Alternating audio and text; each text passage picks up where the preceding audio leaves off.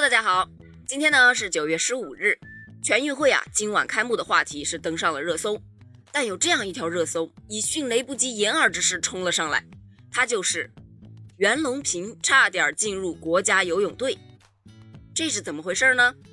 原来呀，在二零一五年的时候，袁隆平院士回到母校武汉四中，参加了世界中学生田径锦标赛的开幕式，并且呢，他回忆了自己当年在校园的运动趣事。那是一九四七年，湖北省举办全省体育运动会。十七岁的袁隆平向老师毛遂自荐，要参加游泳比赛。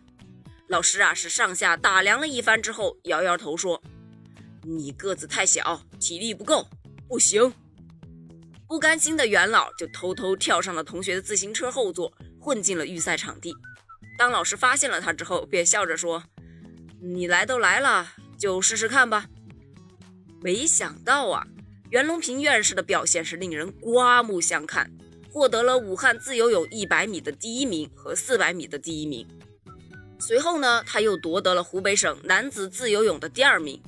后来据媒体了解，袁隆平之后啊，还曾代表川东区到成都参加比赛，结果因为贪吃把肚子给吃坏了，只得了个第四名。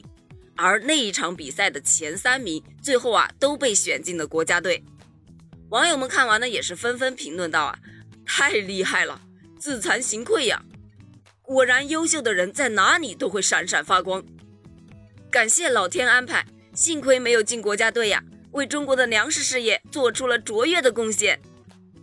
其实呢，除了元老，咱们钟南山院士的体育经历啊，也是同样不凡的。在一九五九年的首届全运会上，钟南山在男子四百米栏比赛中，以五十四点零二秒的成绩打破了当时的全国纪录。还获得了一个破全国纪录的奖章。